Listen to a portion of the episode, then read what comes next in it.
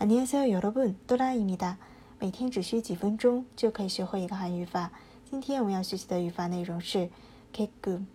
和 k 的用法一样，表示前句的内容是后句内容的目的、结果、方式或程度，是 k 的强调形式。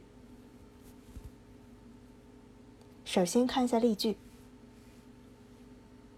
小心点，别感冒了。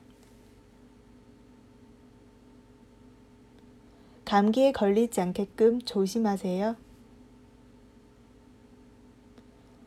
小心点别感冒了 감기에 걸리지 않게끔 조심하세요. 多加衣服免得挨冻 춥지 않게끔 옷을 많이 껴입다.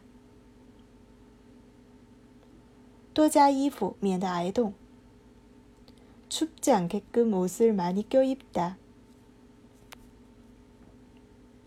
我们靠在路边，让货车开过去。 우리는 트럭이 지나가게끔 길가로 비켜섰다.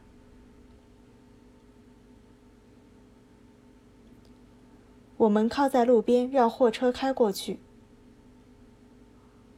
우리는 트럭이 지나가게끔 길가로 비껴섰다.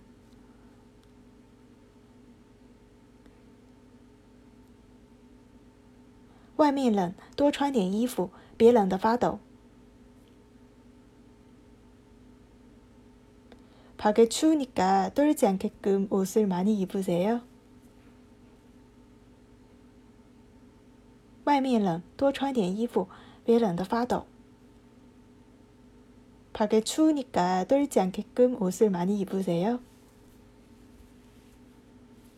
以上呢就是今天的语法内容了。想要获取更多的韩语内容，可以订阅我们的公众号进行学习。그럼여러분안녕